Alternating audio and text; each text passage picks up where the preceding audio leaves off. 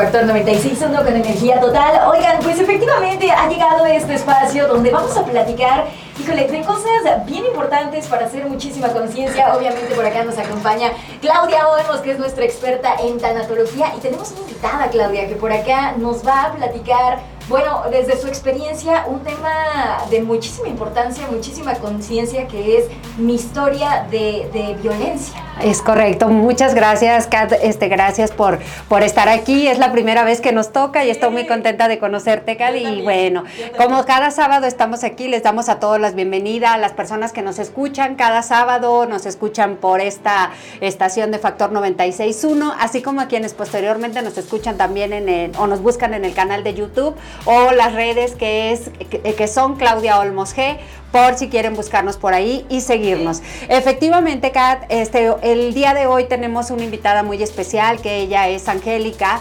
Este, eh, Angie viene a hablarnos de su historia muy personal de violencia. ¿Cuál es la razón por la que la invitamos el día de hoy? Y primero quiero agradecerte de verdad que tengas el valor, que tengas la, el, este, la empatía de compartir tu historia con el único fin de que más mujeres puedan percibir eh, cuando están en una situación de violencia. Entonces, eh, bienvenida, Angie. Muchas gracias, gracias por la, por la invitación. Es un placer para mí estar aquí con ustedes. Eh, y bueno, yo creo que este tema es muy importante ya que muchas de nosotras como mujeres pasamos por diferentes tipos de situaciones y no aprendemos a identificar realmente cuando es una violencia. Entonces por eso quise compartir esta parte de, de mi vida. Muy bien, lo cual te agradecemos mucho porque bueno, pues no cualquier persona está dispuesta a compartirlo y te agradecemos de todo corazón que estés aquí.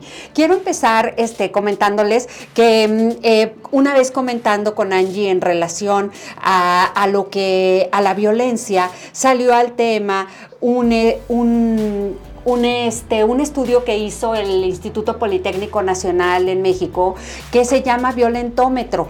Este es una gráfica que ellos hicieron en donde nosotros podemos reconocer cómo empieza la violencia. Y aquí quiero aclarar que no solamente estamos hablando de violencia de, hombres hacia mujeres, también está la violencia de mujeres hacia hombres. Entonces, en términos generales, ¿cuándo reconocer que estamos en una relación violenta o empezar a reconocer las personas jóvenes, como hablábamos a veces en los noviazgos, se dan cosas que no deberían de darse y nos empezamos a acostumbrar, por llamarlo de alguna manera, o a normalizar cosas que no deben de ser normales, que son como foquitos rojos de, lo que no debe de pasar en ningún tipo de relación. Entonces, em, primero que nada, yo quisiera, bueno, quiero mencionar primero cuáles son las algunas de las de las situaciones. Eh, eh, lo, voy a mencionar en tres partes pero la primera que es viene siendo como pues como señales de, de alerta eh, porque estas normalmente aumentan. Que empezamos por ejemplo las con las bromas hirientes con el chantaje que empezamos a mentir o engañar a la otra persona, a ignorar o hacerle la ley del hielo a otra persona, a celarla, hacerla sentir culpable y de ahí vamos escalando a varias otras cosas. Entonces, Angie, yo quiero pedirte de favor si pudieras contarnos tu historia. Claro que sí. Bueno, yo creo que todo comienza con una historia de amor. en donde todo es bonito, en donde todo es maravilloso, en donde todo es miel.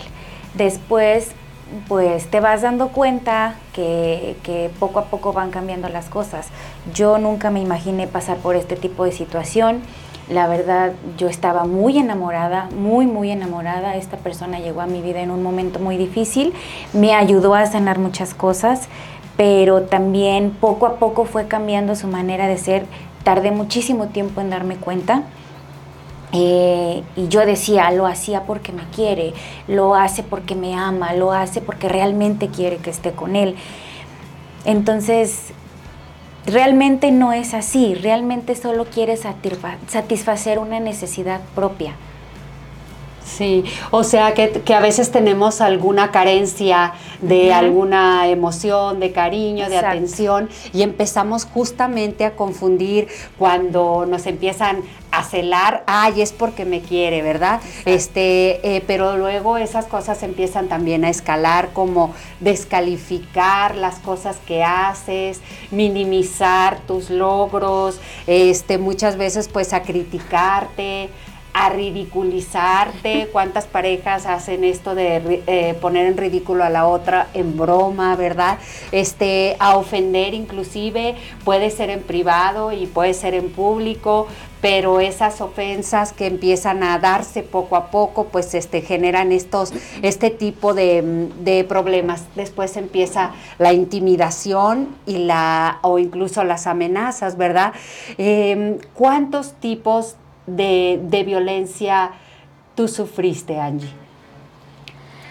Híjole, yo creo que sufrí todos los tipos de violencia que puedan existir. Eh, la emocional, la física, la moral, la sexual, la económica. Eh, todos esos tipos de violencia los empecé a sufrir y no te das cuenta. Cuando quieres a la persona, tratas de servirle, de compartir, de tenerlo contento. Y eso era lo que hacía yo, tenerlo contento eh, hacer lo que él decía para que no se enojara, para que no se molestara. Después empezaron las cosas como que no hagas esto porque entonces vamos a estar mal tú y yo, no veas a tu familia porque entonces te la cambio, ¿no? Es así como de que eh, si no vamos a ver a tu familia hoy, te invito a cenar, si no vamos a ver a tu ah. familia hoy, te invito a comer, si no vamos a ver a tu familia hoy, este, es que no es posible que prefieras estar con tu familia que conmigo, ¿no? Por ejemplo, ese era una, un chantaje, una manipulación en lo económico. Eh, así como me llegaba mi quincena, mi así era para él y siempre decía, es que es mío, es mío porque pues porque sí, o sea, porque tú me perteneces y por eso. Y entonces empiezas a decir, bueno, ¿por qué? Te preguntas el por qué, pero no lo entiendes. Sabes lo que está pasando, pero realmente no entiendes que está mal. Y entonces para que esta persona no se moleste, para que esta persona no actúe de diferente manera para estar bien, entonces dices, ok. Y en el momento te hace sentir bien pero después te das cuenta de que no está bien, de que no es sano, de que no es bueno. Eh, la violencia eh, física, te empujan, te jalan el pelo o, dicen, ay, este, ay, ¿a poco te dolió? O cosas así, ¿no? Por ejemplo, esta persona era mucho de, empujarme la cama o, de jalarme el pelo o de si yo traía un accesorio en mi cuello, quitarlo, arrebatarlo, arrancarlo. Y se burlaba y decía, es que está horrible, es que se te ve mal, es que ¿por qué te pones eso? Vas a manchar tu cuello, vas a manchar tu piel. Y yo le decía, bueno, ¿por qué, no? Entonces empiezas a vivir mucho tipo de violencia y entonces, pero en el momento de verdad no te das, cuenta, no te das cuenta de que, de que eso está pasando y entonces empieza a subir de tono, empieza a aumentar esa violencia. Por ejemplo, lo económico, bueno, ya lo mencioné, no tiene por qué quitarte tu dinero, no, tiene por qué eh, decir es mío. Claro que no, porque tú lo trabajas, porque es tu esfuerzo. Siempre menospreciaba mi trabajo, siempre había humillaciones, ofensas, eres esto, eres lo otro. Y después pedirte perdón, y es más, él ni siquiera podía pedir perdón. Él era así como de, ay, te abrazo, te aprieto, te beso y ya no pasa nada. Entonces, ¿qué pasaba? Ya te cambiaba todo el panorama y decías, ay, ok, está bien. Pero entonces se hace una costumbre y todo lo remediaba de esa manera, todo, todo. O incluso, pues sí, malamente, sexualmente. Lo remedio de esta manera y esa siempre era su manera de remediar las cosas conmigo, todo el tiempo. Ok.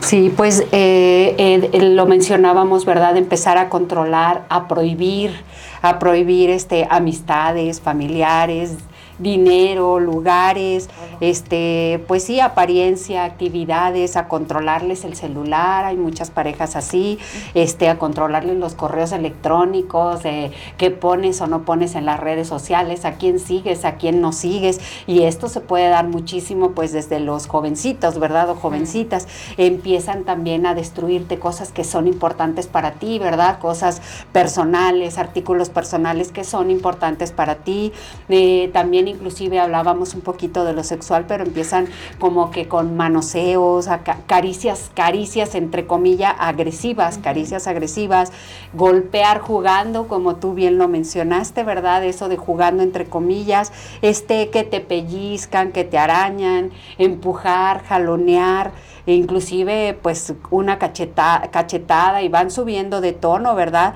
Te patean, te encierran, te aíslan de tu familia.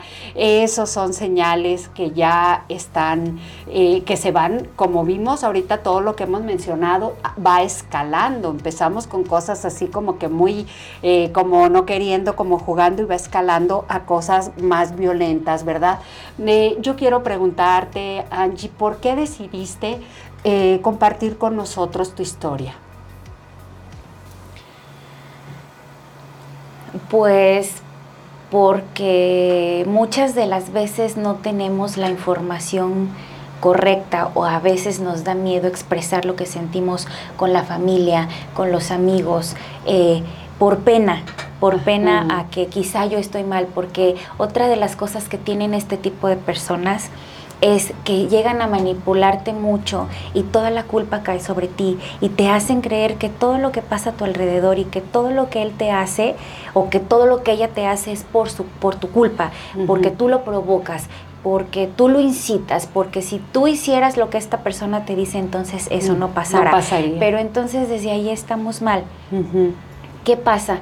Que empiezan con una cosa y después viene otra y otra, pero vienen siendo cosas peores. Ajá, y siempre te prometen que van a cambiar. Eso no sucede, eso no sucede. Las personas no cambiamos, las personas hacemos el cambio propio. No puedes cambiar a la persona, eso es algo que debemos tener bien claro. A mí me costó muchísimos años entenderlo y creo que hasta ahorita no he sanado del todo, pero...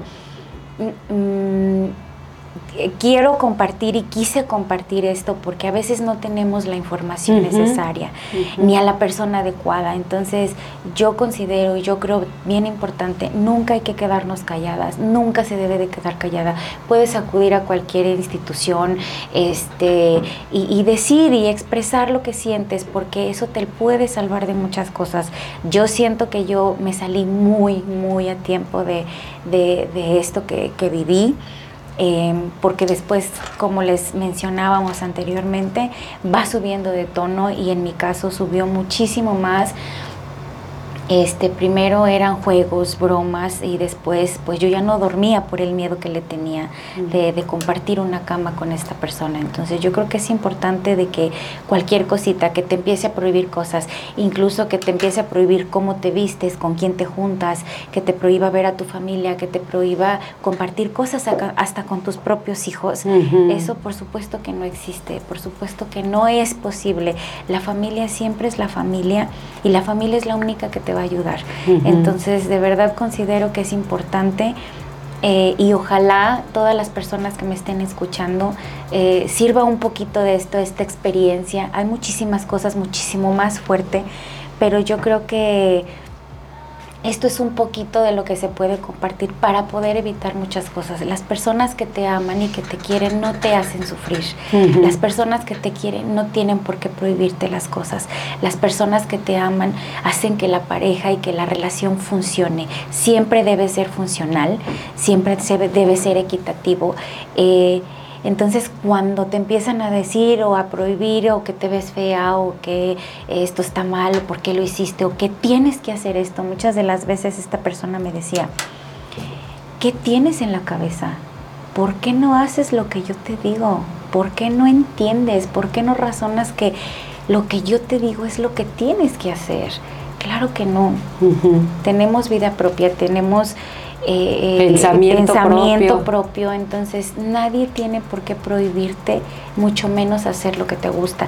Yo dejé de hacer muchas cosas que me gustaban, demasiadas mm. cosas que me gustaban. Mi música, mi familia, mis amigos, mis deportes.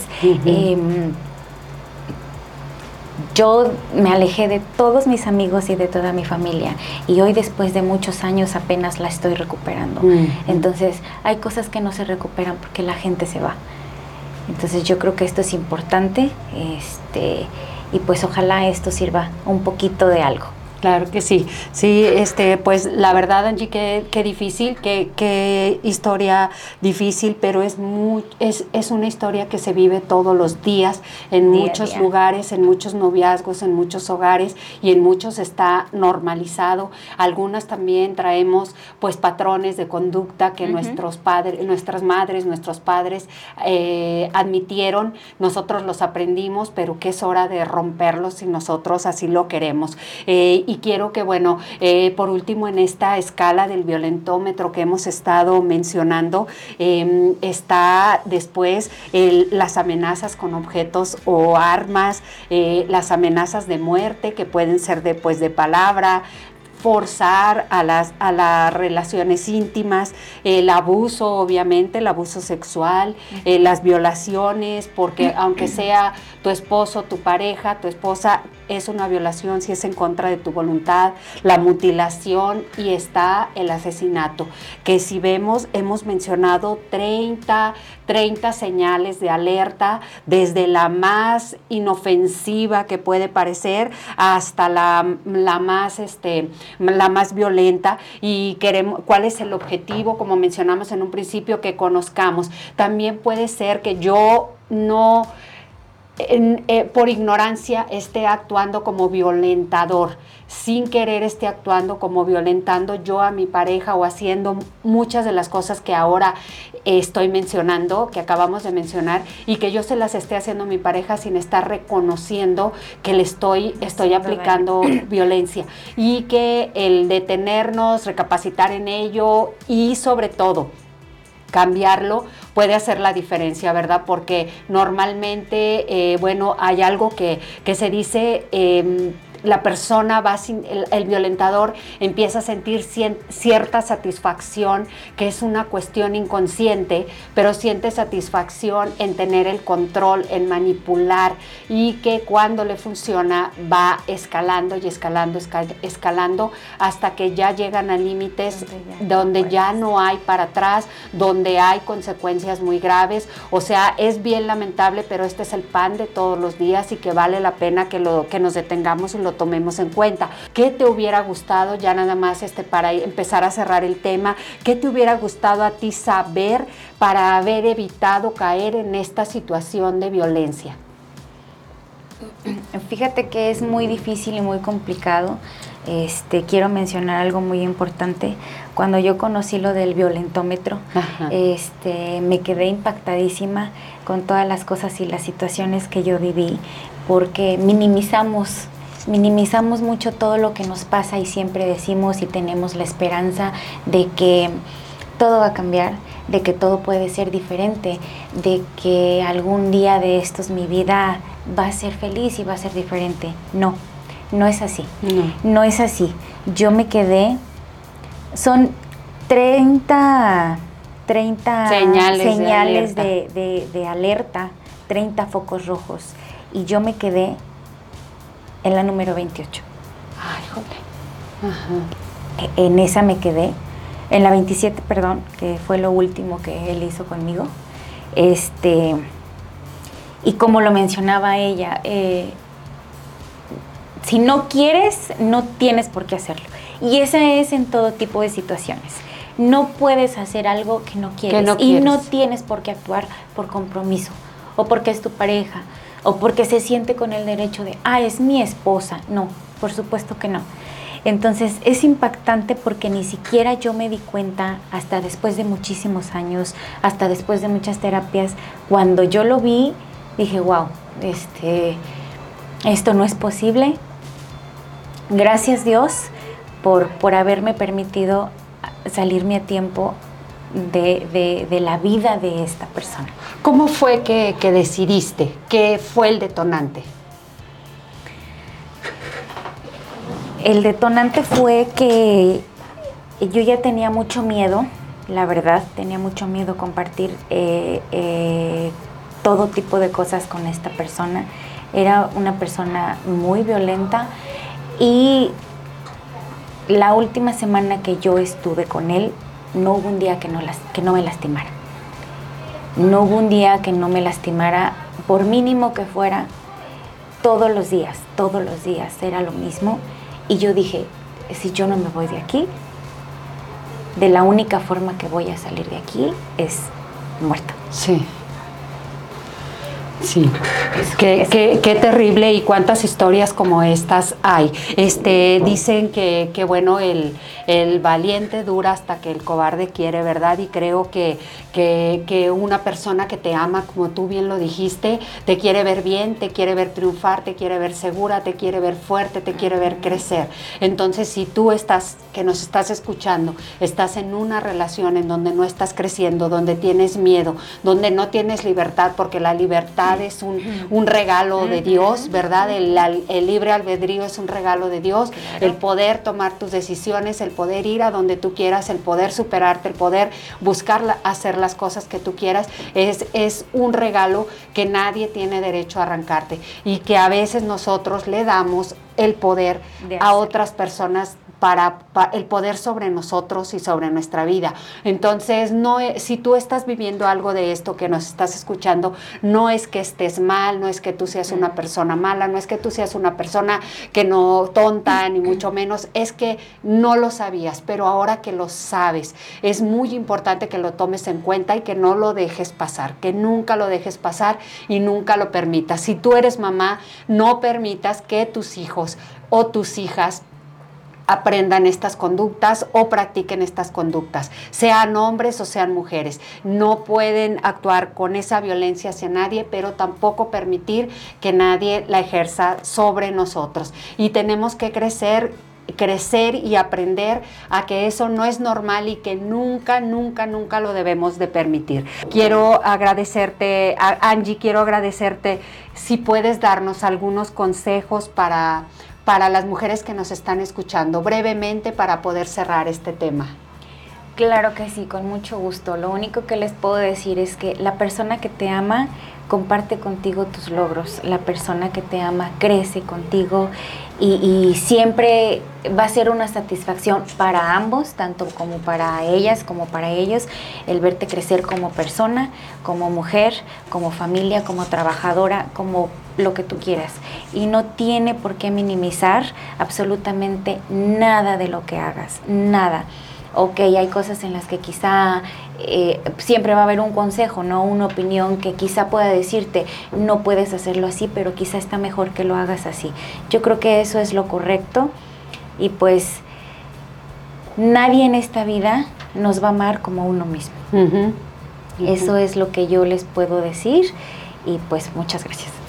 Sí, efectivamente nadie te va a amar como a ti mismo y cuando tú no te amas a ti mismo, difícilmente puedes amar a los otros, ¿verdad? Porque el amor, eh, todo esto viene, la felicidad, etcétera, no viene de afuera, sale de ti. Y si tú estás bien, todas las cosas alrededor de ti van a estar bien, tus hijos van a estar bien, las personas que amas van a estar bien, que no te quieren ver sufrir. Rápidamente voy a mencionar nada más unos puntos muy importantes para las personas que están escuchando este programa, en donde eh, hay que escuchar a los sobrevivientes, hay que, hay que escuchar a las personas cuando te dicen que, que les están pasando ciertas cosas, no minimizarlas, no decirles, pues ya te tocó, ya pues así es el matrimonio, ya te fregaste, tú lo escogiste, sí, efectivamente, pero nada esa fuerza.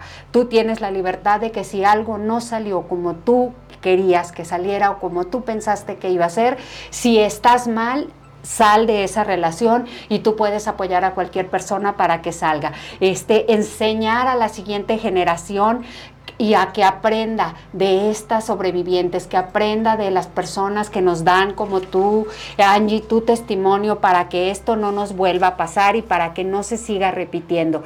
Exigir también a las autoridades respuestas, exigir también que nos defiendan, exigir también que se dé educación en este sentido, ex exigir también justicia para muchos casos que se han quedado impunes ante, ante esta situación, mujeres que ya no están para pero que sus familiares están y que tienen hijos y que dejaron hijos o que dejaron descendencia o simplemente que nosotros lo vivimos en México y en toda Latinoamérica, en el mundo se vive esto como un problema real y constante y permanente. Comprender también que el consentimiento este, eh, es, es, imprescindible, que nosotros tenemos que aprender a decir no y que, y que estemos seguros de que nuestra voz cuenta, que cuando tú dices no, es no y siempre va a ser así, que también que conozcamos cuáles son los indicios, que estemos bien conscientes. Nosotros lo vamos a compartir en nuestras redes sociales